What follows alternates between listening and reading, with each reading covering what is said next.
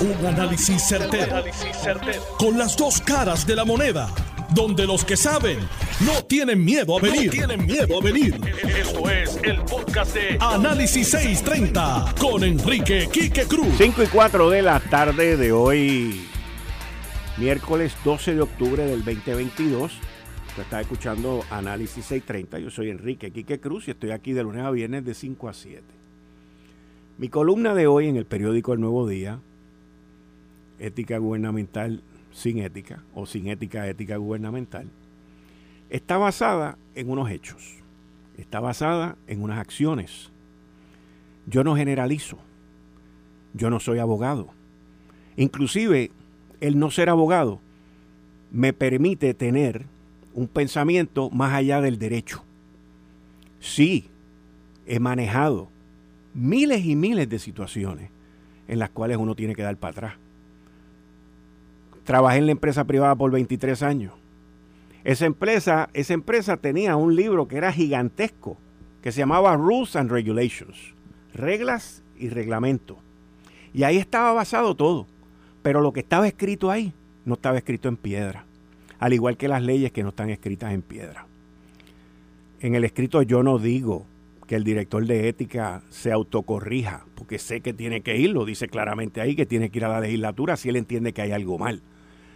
Obviamente, si él entiende que no hay nada mal, pues no hará nada. Escuché la, la opinión de mi querida compañera y honestamente, Zulma, no esperaba nada menos de tu parte. Y lo digo con todo respeto porque sabía que vas a defender la institución, siempre lo has hecho y sabía que lo ibas a hacer. Pero, como tú muy bien dijiste, mi pensar es distinto.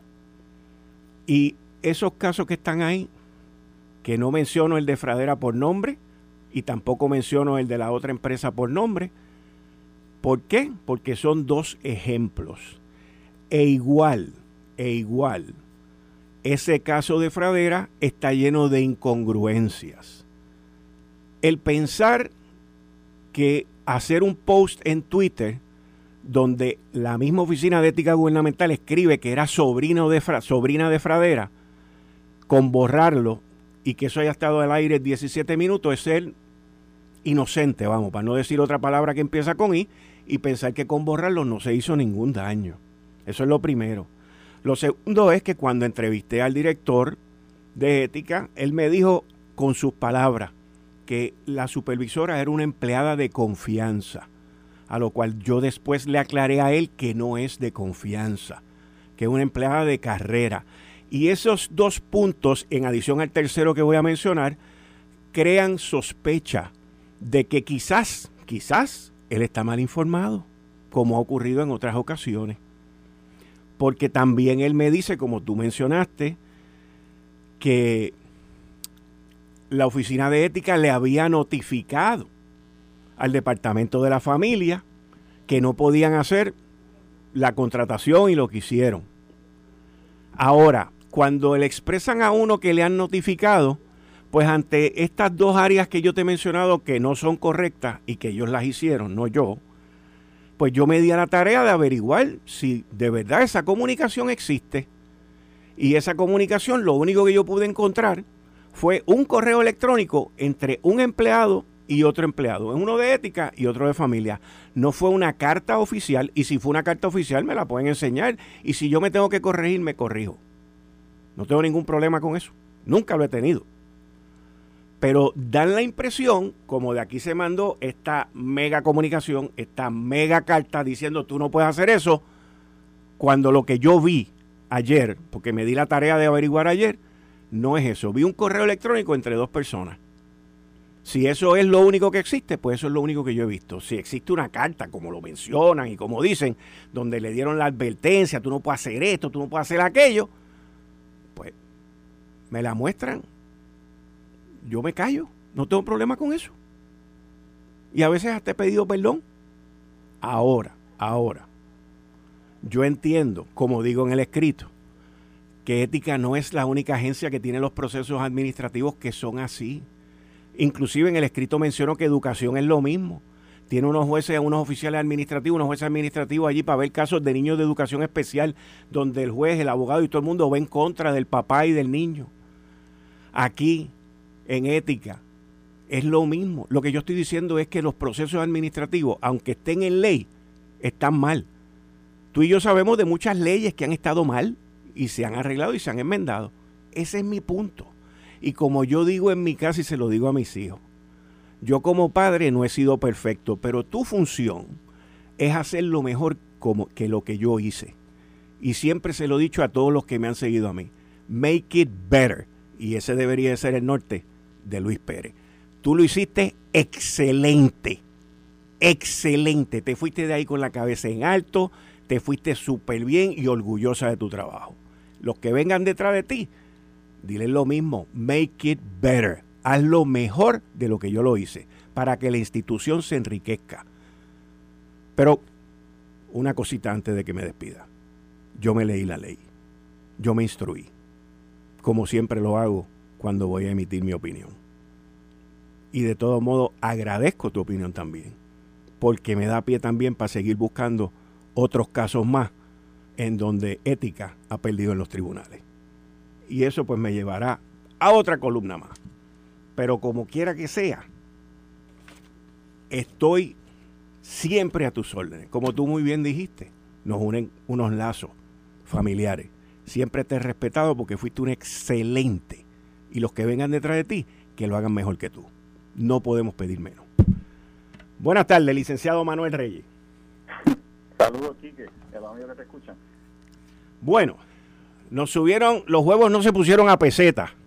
Los huevos se pusieron a dos pesetas la docena, 50 centavos más caro. Hoy vi al presidente de los agricultores en Puerto Rico decir que se estima que se perdió cerca del 60% del café en Puerto Rico y que de los plátanos que podríamos en seis meses empezar a ver plátanos y guineos locales. Lo que nos lleva a una Navidad con, con pasteles más caros eh, y con tostones más caros también.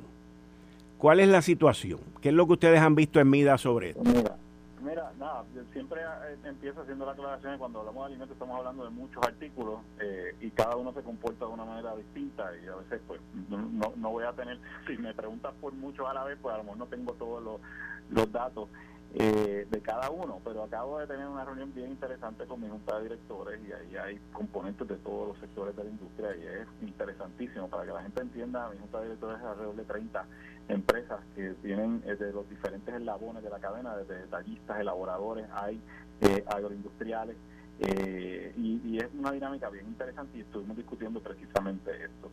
Eh, el tema de los huevos no tiene nada que ver con Fiona. El tema de los huevos es por la gripe eh, aviar en los Estados Unidos, que es una situación grave, que han muerto o han tenido que sacrificar, creo que iban por como por 30 eh, millones de, aves. Eh, y entonces pues eso disloca todo lo que tiene que ver con, con, con ese producto y también está afectando, tú no lo mencionaste, pero también va a afectar los pavos eh, para la época de, acción de gracia eh, en términos de precio. Así que el, el, es importante que la gente entienda que eso no lo controla aquí nadie eh, y de hecho el, la producción local no se afectó con Fiona, es simplemente que no da abasto para suplir lo que usualmente se importa. la el productor local que está en mi junta de, de, de huevos nos dejó saber que ellos están en una producción normal y que a finales de este mes entra una finca nueva eh, a producir huevos, que entra en un buen momento eh, para ellos y para nosotros, pero eh, la, la, la, escasez que hay y que ha provocado la gripe aviar, no hay, no hay remedio eh, en términos de, del corto plazo.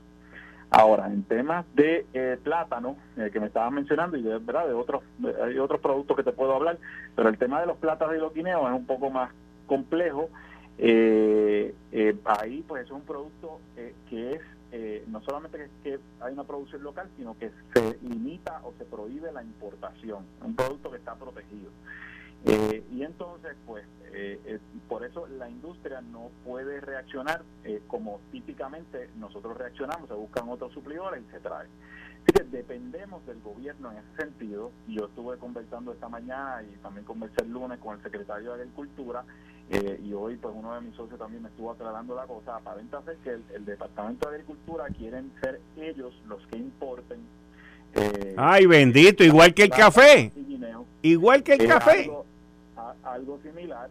Y entonces pues ah, están en el proceso de aprobar fincas. Entiendo yo que en Ecuador eh, y en Costa Rica yo no estoy diciendo nada que no le recomendara al secretario que dijera eh, verdad públicamente porque sabemos que el, país está atento a eso. Eh, y pues pues todo eso pues verdad toma tiempo. Pero es que, mira, para empezar, Manuel, perdona que te interrumpa, eso tiene que estar aprobado por el US Department of Agriculture por el Departamento de Agricultura Federal. Todo lo que entra aquí externo tiene que ser aprobado por ellos. Claro, yo, yo tengo que partir la premisa que las fincas que van a aprobar aquí ya están aprobadas, ¿verdad? Pero no, no lo sé, ¿verdad? No tengo el detalle, tendrías que preguntárselo directamente al secretario. Yo creo que te puedo informar de que nosotros no controlamos eh, eh, eh, ¿verdad? ese tema y dependemos de lo que el departamento decida finalmente de, cómo eh, lo va a manejar, pero sí te puedo decir que estamos pensando que en las próximas semanas no va a haber o, va, a ser muy poco el producto en la góndola en lo que esa importación se cuadra y llega entonces eh, a la isla. Yo creo que eso va a llegar antes de Navidad, de que tú estabas mencionando que a lo mejor no iba a haber Navidad, pero lo que estamos viendo en este momento, y te puedo corregir a medida que esto se va desarrollando, pero en este momento estamos pensando que en un par de semanas pues va a haber eh, una limitación de o una escasez de esos productos en la isla. ¿En específico cuáles? Eh, plátano y guineo. Ok, sí. Pero, eh, pero yo te tengo que, decir, yo, yo te tengo que decir, y esto es mi opinión, que aparenta ser bastante controversial últimamente, este, te tengo que decir que yo estoy completamente en contra de las continuas intervenciones del gobierno de estar comprando bienes para, para uno comer. O sea, mira el desastre que nosotros estamos viviendo con la leche. A siete y pico el galón de leche. Y yo no me quiero imaginar cuánto costarán los huevos después que el gobierno empiece a comprarlo. O sea... No, no, pero no va a comprar, no es huevo, ellos no van a comprar huevos, plátanos y guineo. Ah, plátanos y guineo. Pero volvemos, mira, aunque sean manzanas y, y, y maní, o sea, yo no entiendo por qué el gobierno se tiene que estar metiendo. Mira el desastre que tenemos con el café. O sea, ¿por qué el gobierno tiene que estar comprando aquí el café que todo el mundo se bebe? ¿Por qué el gobierno tiene que controlar el precio de la leche? O sea, nosotros, no, y, más de un gobierno que se supone que es estadista. Entonces vienen con estas prácticas socialistas que yo no las entiendo. Yo no las entiendo. El, argumento, y, no es que yo lo defienda, yo creo que yo coincido, ¿verdad? En términos de principio, que el mercado debe ser el que se encargue de estas cosas, pero la, sí te puedo decir cuál es la razón, no necesariamente que yo la comparta, eh, ¿verdad? Que es proteger a las industrias locales. Eh, si eso es eficiente o no es eficiente, pues esa, esa es la discusión que tú, que, tú estás trayendo. Nosotros, pues ya yo tengo pues, distribuidores que se dedican a esto, que entienden que lo pueden hacer ciertamente mejor que el gobierno, eh, si se lo permiten. Eh, pero nada, pero ese es un ese es otro debate. Yo te, estoy informando lo que la información que nosotros tenemos, que la estoy compartiendo y, lo que eh, posiblemente pues el consumidor vea en las próximas semanas, pues una escasez de esos productos. De hecho, sé que ya se está viendo eh, en algunos lugares que hay unas limitaciones serias, pero pero no se va a resolver en, tan, tan pronto como, como en las próximas semanas o, a tiempo para evitar que, que haya una escasez en la góndola pero es una escasez causada, o sea, la escasez que hay aquí la va a haber en Florida y la va a haber en los estados de la nación porque el problema viene de allí, de los que producen los huevos allí. En el caso del huevo. no, no, estoy hablando del huevo, estoy hablando, estoy hablando del huevo, estoy hablando de los huevos. Estoy hablando de los huevos. Me estaba refiriendo al, guineo y al plátano. No, no, yo sé. Oye, yo... De, los huevos es precio. Yo sé, pero también, pero también el precio está impactado porque hay menos producto, han tenido que matar, ayer salió que habían matado 50 millones, hoy tú me dices 30 millones, pero han tenido que matar... perdóname, le, son tantos millones que le perdí la cuenta. sí, no, no, no, pero lo que te estoy diciendo es, lo que te estoy diciendo es que han tenido que matar esos animales que, by the way, si tú matas 50 millones de pollo Aunque tengas 3 trillones de pollo, como quiera 50 millones de pollo, van a tener un, impacto más los que se van a seguir matando. Eso no solamente crea problema en el huevo, eso va a crear también problema en la carne de pollo, ¿o no? Pregunto. Pues seguro, porque todo es una cadena. Y, como te mencioné, pues también está eh, trayendo eh, problemas, o se, ya me están levantando bandera con el tema de los pavos. Pues los eh, pavos, mira, ya ahí tú tienes los pavos, ahí tú tienes los pavos, los pavos, y estamos en que Thanksgiving y de los pavos nadie ha dicho nada. Esos son alguien que se está aprovechando para ver de, el especial que viene siempre de 89 chavos la libra del pavo antes de San Giving, lo están tirando para tirarlo a 1.99. Pero está bien, esos son 20 pesos. Esos son otros 20 pesos. Lo que yo no entiendo, lo que yo no entiendo y a mí me exacerba es la maldita intervención del gobierno en estas cosas. O sea, eh, porque nunca terminamos bien. Digo, es mi opinión y, no tienes ni que opinar ni comentar nada, yo te entiendo. Pero, o sea, se meten en la leche, se meten en el café, ahora se van a meter en los plátanos y después se van a meter en las pechugas de pollo o en los mulos en las caderas. No, hombre, no.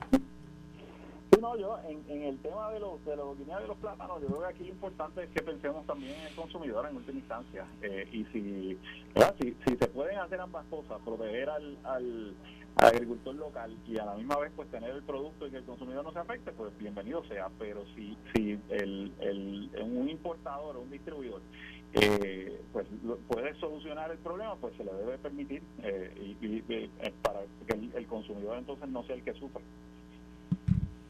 Ok, entonces estamos hablando de guineo, estamos hablando de plátano, pero por lo que yo escuché hoy del presidente de la Asociación de Agricultores en una entrevista que le hicieron en Lo Sé Todo, él dijo que de aquí a seis meses se puede ver la producción aquí. Bueno, pues está por verse, él sabrá más que, yo de, la, del tema de la finca. La información que nosotros tenemos que es más difícil en este caso porque se perdió, se pierde la planta, el árbol.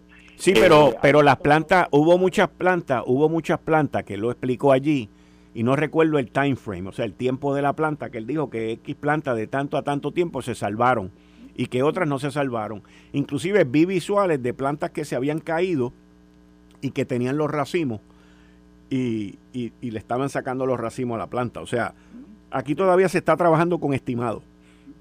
Sí, claro, ¿no? Y, me dice, ¿verdad? Uno de mis socios me dice que eh, en otros árboles frutales la diferencia con María es que los árboles eh, sobrevivieron y no tienen daño y por lo tanto pues es cuestión de, eh, ¿verdad? de que venga la próxima cosecha. así que eso pues son, son buenas noticias, por lo menos comparadas con, con María y la recuperación de esos árboles frutales, me refiero por ejemplo a mango, aguacate, eh, pues eso va a ser más rápido eh, que lo que fue eh, durante María. Pero pues hubo una pérdida de esa producción. Hmm. Ok. Bueno, pues Manuel, muchas gracias por estar con nosotros aquí en Análisis 630. ¿Cómo no? Bien, ahí ustedes escucharon a Manuel Reyes, licenciado Manuel Reyes, vicepresidente ejecutivo de MIDA, que es la Cámara de Mercadeo y la Industria de Distribución de Alimentos. Miren, el gobernador eh, vetó hoy una medida. El gobernador ha vetado un montón de medidas. Lo más probable es que para 1900, digo, para el 2024, parte de la campaña de la oposición sea que este es el gobernador que más medidas ha vetado. Pero yo le tengo que decir una cosa, y se lo digo también a los pensantes dentro del Partido Nuevo Progresista y los que asesoran al gobernador Pedro Pierluisi. ¿Por qué ustedes no hacen un countdown? ¿Por qué ustedes no hacen un conteo de todas las medidas que esta legislatura ha hecho para las gradas que no hacen sentido en la vida normal y diaria de nosotros? Y yo creo que ustedes no deberían de esperar a que yo venga aquí a las 5 y 23 de la tarde a decirles eso. Porque se ve claramente los titulares. El gobernador vetó medida que iba a, evitar que nos metieran los 23 pesos en la factura de luz. Eso es falso. El gobernador eh, vetó la medida que le da justicia a los empleados públicos en el salario. Eso es falso. Señores, empiecen a hacer un catálogo. Es que ustedes pueden hacer un catálogo de las medidas que se han hecho con intención de que un gobernante responsable las vete. Eso es fácil. Para eso no hay que ir a Harvard, ni graduarse del recinto de ciencias médicas. Eso es bien sencilla, pero bien sencilla. Así que hagan esa lista. y dentro de la lista hagan otra lista de, a ver cómo les, cómo les digo, de las prioridades que tiene el gobierno para no meterse en lo que no debe. O sea, quitarse de donde está y evitar meterse más de lleno en lo que no debe meterse. Estamos claros que este gobierno, cuando digo este gobierno me refiero al Estado Libre Asociado de Puerto Rico, me refiero al gobierno de las administraciones populares y PNP, que han quebrado la Autoridad de Acueducto Alcantarillado, que han quebrado la Autoridad de Energía Eléctrica, que han quebrado la Autoridad de Carretera. Ahí acaba de anunciar la Junta de Supervisión Fiscal que aprobaron el plan de ajuste del Highway Authority, de la Autoridad de Carreteras y todo eso bajo la quiebra de promesas. O sea, este, este gobierno ha quebrado todo. T-O-D-O. Todo. Pues entonces, si ha quebrado todo, no se meta en más. No se meta ahora a comprar guineo, a comprar plátano, a comprar huevo. No estoy diciendo que lo vayan a hacer, pero las ideas. No se metan. Deje que los mercados cubran las necesidades. Yo, yo a veces digo, pero ¿de dónde esta gente sacan estas ideas tan socialistoides? ¿O es que ustedes están yendo al consulado colombiano a asesorarse? No sé, solamente pregunto. Solamente. Eh, estás escuchando el podcast de Noti1. Análisis 630 con Enrique Quique Cruz. 5 y 32 de la tarde de hoy, miércoles 12 de octubre del 2022. Tú estás escuchando Análisis 630. Yo soy Enrique Quique Cruz y estoy aquí de lunes a viernes de 5 a 7. Y en línea telefónica tengo a Tomás Ramírez. Buenas tardes, Tomás. Bienvenido a Análisis 630. ¿Cómo estás? Muy bien, muy bien. Gracias. Eh, un privilegio que me hayas invitado a tu programa. Muchas gracias. Cuéntame cómo está la situación en Cabo Rojo, los paradores, el comercio eh, al día de hoy. Pues mira, eh, es una excelente pregunta. Nosotros nos hemos ido recuperando rápidamente eh, ya eh, 87% del pueblo tiene energía eléctrica. Los poblados principales están operando, hemos estado operando a capacidad ya dos semanas. Eh, los restaurantes, la gran mayoría, excepto algunos en Joyuda, están operando a toda capacidad. Las playas están exquisitas. Eh, así que verdaderamente pues tenemos la oferta turística que caracteriza a Cabo Rojo funcionando. Ok, entonces me dice que la, el área de Joyuda, donde está esa línea, donde están todos esos restaurantes, esa área completa todavía no está estabilizada. No, parte de ella, parte de ella, eh, yo diría que como la segunda mitad, que hay menos restaurantes, eh, no está completamente estabilizada porque ahí se cayeron muchos árboles. Cuando tú dices la segunda mitad, ¿te refieres la segunda mitad yendo hacia Mayagüez o yendo hacia Yendo hacia Mayagüez, si conoces el área de Joyuda, donde, empiezan los condominios de apartamentos, y ahí en adelante hacia Mayagüez. Ok, esa segunda parte todavía no, se ha recuperado. No, no está completa, están trabajando ahí todavía. Eh, así que estamos en ese plan de desarrollo, pero la gran mayoría, el poblado de Boquerón, eh, estuvo operando este fin de semana y tuvimos mucha gente, combate, estuvo lleno el fin de semana y verdaderamente pues nos sentimos contentos que hemos podido eh, ya empezar a proveer el servicio que siempre tenemos. O sea que la, la gente está regresando, te pregunto. Sí, está regresando lentamente. Siempre nos llaman para preguntar. La primera pregunta es, ¿tienes energía? Sí. ¿Y tienes generador? Sí. Ah, ok, pues puedo ir para allá eh, porque sabemos pues que hay áreas que eh, fallan durante la reconstrucción, así, pero tenemos generador para operar y la gran mayoría de los comercios eh, tienen generador también de backup. Y ustedes prevén, estando ahora mismo a 12 de octubre, ustedes prevén que ya para, por ejemplo, Acción de Gracia, que es una época que la gente viaja mucho para acá, y luego las Navidades, la temporada de invierno, ustedes prevén que ya, o sea, toda la cuestión que va a tener con el sistema eléctrico y con estar corriendo como es, ustedes prevén que eso va a estar así, que va a estar estable. Sí, va a estar estable. De hecho, antes de eso, yo espero ya que en dos semanas eh, esté todo estable, porque está funcionando. Y hemos estado funcionando. En el caso de nuestro parador, eh, los últimos dos fines de semana estuvimos llenos a capacidad. Eh, y los restaurantes estuvieron operando, ¿verdad? Ok. Eh, obviamente, pues siempre le explicamos a las personas lo que está sucediendo con la reconstrucción, eh, pero todos los atractivos están, la gran mayoría están operando. Tenemos algunas fallas, ¿verdad? Este, que todavía hay que trabajar con recursos naturales, como es las salinas de Cabo Rojo, y algunas áreas que se afectaron y están bajo el control de recursos naturales pero tenemos una reunión con ellos eh, ahora en una semana y media eh, para ver qué cosas vamos a poder eh, activar rápidamente y otras que van a tomar un poco más de tiempo. Excelente, muchas gracias Tomás, mucho éxito y aquí a tus órdenes, muchas gracias. Pues gracias a ti. Bien, miren, yo les mencioné a ustedes hace unos minutos que la Junta de Supervisión Fiscal había emitido unas expresiones de que habían aprobado, la jueza Laura Taylor Swain había aprobado el plan de ajuste de la autoridad de carretera, otra entidad llevada a quiebra, donde los huevos se han puesto también a peseta, pero ya no. Y el gobierno de Puerto Rico hizo las siguientes expresiones, la oficina del gobernador. En el día de hoy, con la aprobación del plan de ajuste de la autoridad de carreteras y transportación, propuesto por la Junta de Supervisión, hemos logrado un paso adicional para recuperar el buen crédito del gobierno de Puerto Rico. El plan de ajuste de la Autoridad de Carretera es sumamente positivo y reduce su deuda en más de un 80%, lo que representa un gran alivio para la corporación pública. Con la orden de confirmación del plan, ahora la Autoridad de Carreteras mejora su situación financiera, dejando atrás la incertidumbre fiscal para poder promover nuevas inversiones en nuestra infraestructura en beneficio de todos los puertorriqueños y puertorriqueñas.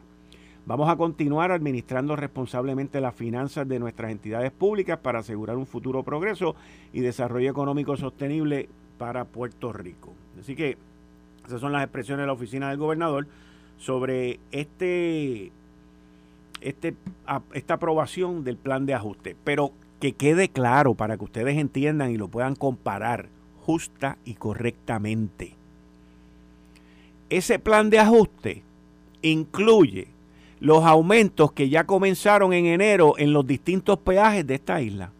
Porque de algún sitio lo que se vaya a pagar, tiene que salir lo que se vaya a pagar. Los peajes administrados por el gobierno, que es principalmente la carretera 52, Pacagua y todo eso por ahí para abajo, para Ponce y toda esa área, más los otros que para Humacao y todo eso, esos peajes no veían un aumento en el peaje desde hace más de 15 años. Hace más de 15 años. ¿Por qué? Por razones políticas. No es por más nada. Es por razones políticas. Y así se toman las decisiones aquí. Le voy a dar otro caso. Mire. Pierluisi veta proyecto para que agencias paguen sus deudas de energía eléctrica. El gobernador argumentó que la legislación puede provocar más problemas de los que intenta. Ok, la legislatura, la legislatura viene y hace una medida que suena de lo más chula en algo que ellos no tienen nada que ver. Nada que ver. ¿Y a qué me refiero? A la Autoridad de Energía Eléctrica. ¿Ok? Tiene que ver con la... O sea, se están metiendo en un proceso de quiebra que está ante la jueza Laura Taylor Swain y legislan una medida para que el gobernador la vete. Y les voy a explicar lo que es, para que ustedes entiendan. Esa es la listita que tienen que hacer los eruditos. El gobernador vetó una medida legislativa que daría paso a la implementación de un programa para el cobro de deudas morosas que las agencias del gobierno estatal y federal, miren, estatal y federal, o sea, esta gente está legislando para cobrarle a las agencias federales. Unos bárbaros con la deuda que el gobierno estatal y federal mantienen con la Autoridad de Energía Eléctrica a fin de ayudar la estabilidad financiera de la corporación pública. En serio, esa gente está metidos ahora mismo en mediación. Pues el gobernador o el que sea no tiene otro remedio que vetarla. Él no se puede poner a inventar. Esto es una de las medidas que yo estoy hablando. La otra es la del incremento de los salarios a los empleados públicos. Y puedo darle una lista enorme de medidas hechas, aprobadas y diseñadas. Inclusive hay legisladores PNP que han votado por ella también. Mire si hay hay gente vendida. O sea, es una cosa impresionante que se presten para eso. Pero así es la política. Por eso es que la autoridad de carretera está quebrada por la política. Por eso es que la autoridad de acueductos quebró por la política. Por eso es que la autoridad de energía quebró por la política. Por eso es que esto está quebrado por la política. Porque se toman decisiones a base de barbaridades políticas que no tienen nada que ver con que 2 más 2 es 4. Para esta gente 2 más 2 si les conviene es 1 o 2 más 2 si les conviene es 20. Pero 4 nunca es. Nunca es. Si es para cobrarnos impuestos a nosotros, 2 más 2 nos dicen que es 1 y termina siendo 20. Y si es para ellos gastar, nos dicen que 2 más 2 no es 4, que es 0. Esa es la realidad de esta isla. Esa es la realidad de la irresponsabilidad que vivimos aquí. ¿Y quién termina pagando? Nosotros. Nosotros. Nosotros. Ahí usted tiene un montón de directores ejecutivos que estuvieron en la Autoridad de Energía Eléctrica, que la quebraron, que hicieron barbaridades. Y yo no estoy diciendo que robaron, yo lo que estoy diciendo es que fueron ineptos, brutos, irresponsables. Y están felices por ahí. Muchos de ellos inclusive este, son fuentes de, de, iluminación para algunos medios aquí, de ver qué se puede hacer con la electricidad en Puerto Rico. Miren lo bárbaro que estamos. Miren lo bárbaro que estamos. ¿O será de escasez de talento? Yo no sé cuál de las dos es. Pero cuando usted tiene que ir a lo más bajo y a lo más inepto para buscar que le diga qué es lo que va a hacer, nosotros estamos fritos. No me cabe duda, estamos fritos. Estamos bien fritos. Pero Mire otra, mire otra. Voy a dar otra. Es que esto está choreto hoy. Y nada más que es miércoles, todavía falta jueves y viernes. Cámara de Representantes fracasa en irse sobre el veto del gobernador para aumentar el salario a los empleados públicos. Tampoco pudieron ir sobre el veto de otra medida relacionada con la deuda de la Autoridad de Energía Eléctrica. Mire lo que yo le digo. ¿Usted sabe cuánto cuesta esto? Esto cuesta miles de dólares. Aquí hay asesores, aquí hay abogados, Aquí hay personal escribiendo todas estas leyes, todos estos proyectos. Olvídese, si nosotros estamos bien. Y entonces, el malo es el gobernante porque las beta, pero se gastan miles de dólares en hacer todos estos proyectos. ¿Para qué? Para nada. Ellos saben que lo van a vetar. Lo que pasa es que están haciendo la campaña del 2024. Pierluisi vetó en contra de los empleados públicos. Pierluisi vetó en contra de que te bajaran la factura de luz. Pierluisi vetó en contra de la reforma laboral. Pierluisi vetó, vetó, vetó, vetó, vetó. Pero los que están mal son los que legislan. Sácale el horario más o menos en promedio. ¿Cuánto cuesta hacer una medida? Ese promedio tiene que estar, pues costó 5 mil pesos, que no cuesta eso, cuesta mucho más en horas, las comisiones que se reúnen, los asesores de las comisiones. No, hombre, no. Señores, vamos, háganme esa listita para que vean. No hay que ir a Washington para esto, ni hay que pedir fondos federales para hacerla tampoco. La Cámara de Representantes no logró los votos requeridos para retar el veto del gobernador a dos medidas legislativas que por separado aumentan el salario mínimo de los empleados públicos y proponen un lenguaje. Mire esto, para recortar la deuda de la Autoridad de Energía Eléctrica en 75%. Esto ni ellos mismos se lo creen. Es más, en privado se ríen. En el salón de café se ríen. Ah, olvídate, dale para adelante a eso, chacho, olvídate, eso está chulísimo. Si él la va a vetar. El primero es el proyecto del Senado 563, que sube el salario mínimo de los empleados del gobierno de manera escalonada hasta llevarlo a 10.50. Esta gente sabe que la Junta de Supervisión Fiscal no va a aprobar eso, pero como quiera, vamos para adelante, vamos a gastar, no, mira, aquí asesoramiento, abogados, escritores, de todo. Vamos a ver otra, vamos a ver otra.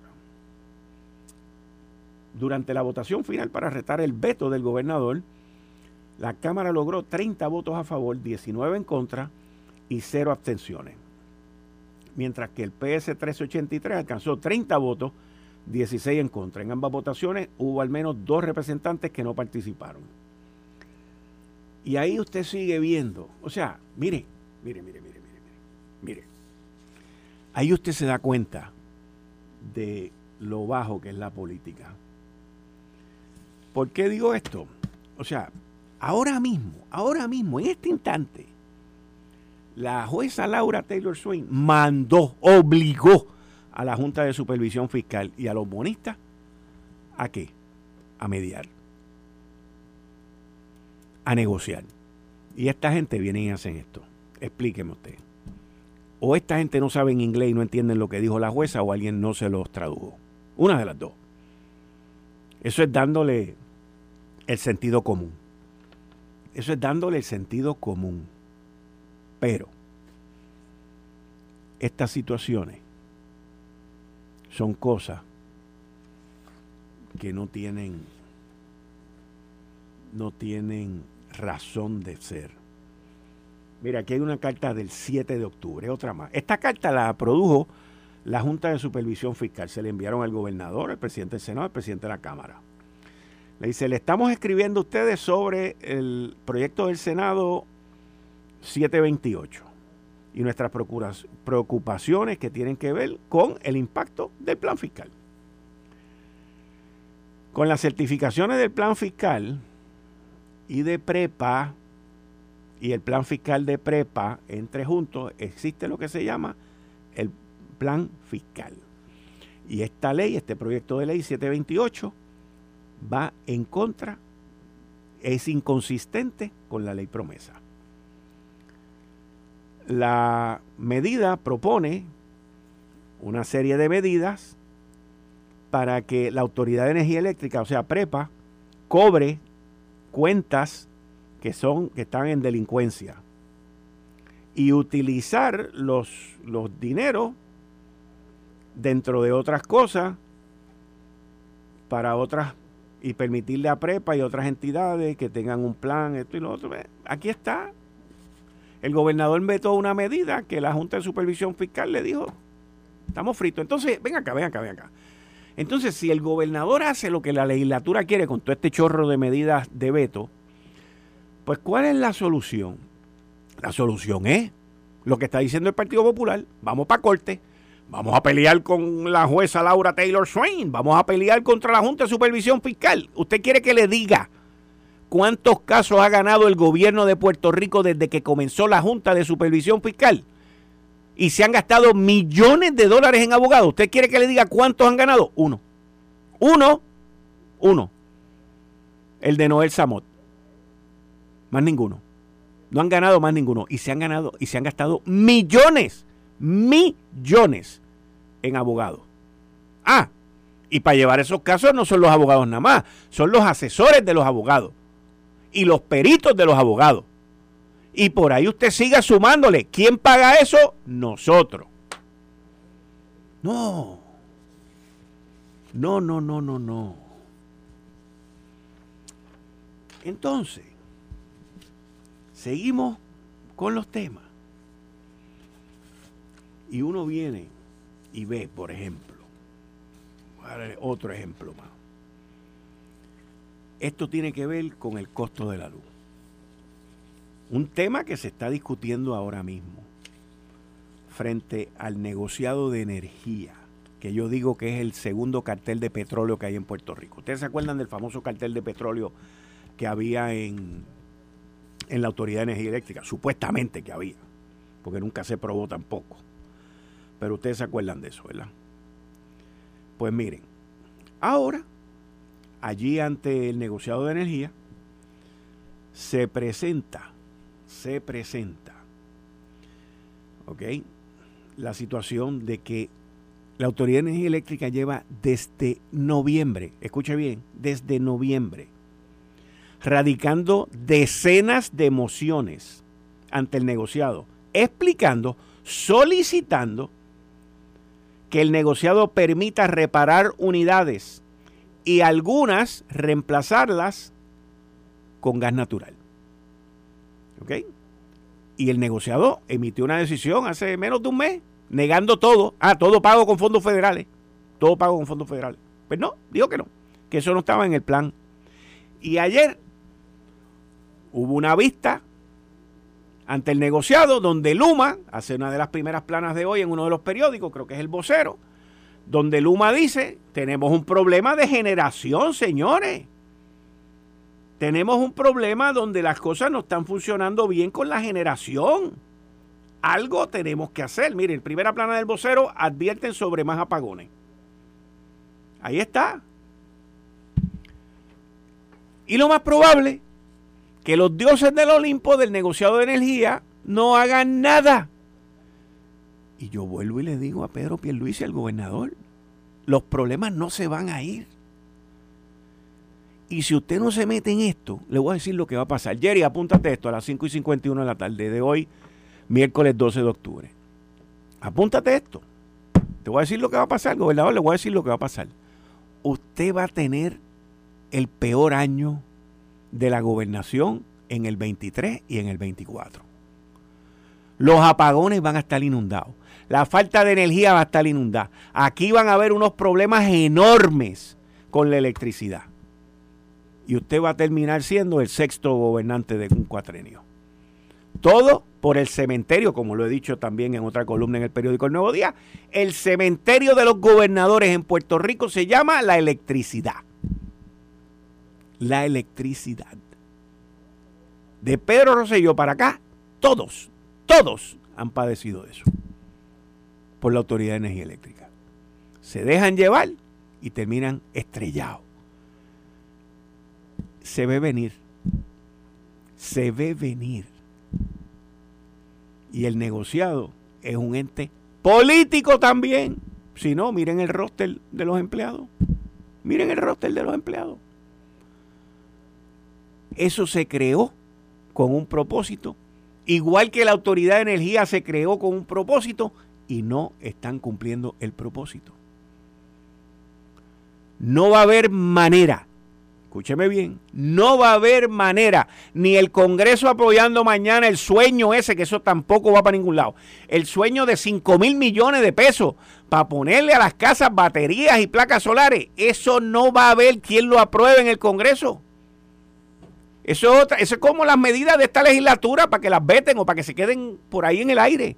No va a haber manera que Puerto Rico pueda cumplir con la ley en el 2025. No existe manera científica real de que Puerto Rico cumpla con las energías renovables para el 2025. Quedan 27 meses, ahora son como 26 meses para cumplir con eso.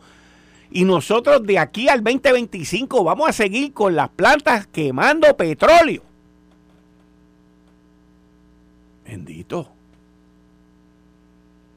no tiene que ser ingeniero de la NASA para venir para aquí decirte, no tiene que llamar a Elon Musk para que te despeguen el cohete y se te vaya el suero de la sangre y no puedas respirar y puedas entender qué es lo que está pasando. Y yo no estoy diciendo que las conviertan todas a gas natural. Y que quede claro, by the way, que quede bien claro, no tengo nada, nada, ni profesional, ni personal, ni comercial, ni de nada. Ni con gas, ni con petróleo, ni con nada. Como tampoco tengo nada con el Departamento de la Familia ni con una, ninguna dependencia gubernamental ni nada. Por si acaso, no tengo nada con nada. Nada con nada. Con la lógica solamente. Con el estudio. Con leer, con aprender. Y venirles a dar a ustedes mi opinión de lunes a viernes aquí. En Análisis 630. En el Nuevo Día. En Lo sé todo y donde me den la oportunidad. Pero no sé por qué la lógica es tan difícil de implementar en el gobierno. De verdad que no lo entiendo. No lo entiendo. No lo entiendo. No lo entiendo. En el derecho no hay lógica, para que estemos claros. El derecho es derecho, por eso es que se llama derecho, porque es derecho es de la manera que está escrita. Punto. Y a la interpretación que a cada cual le dé la gana. porque eso es otra, hasta que llegue a los tribunales. Esto fue el, podcast de Notiuno. Análisis 630 con Enrique Quique Cruz. Dale play a tu podcast favorito a través de Apple Podcasts, Spotify, Google Podcasts, Stitcher y notiuno.com.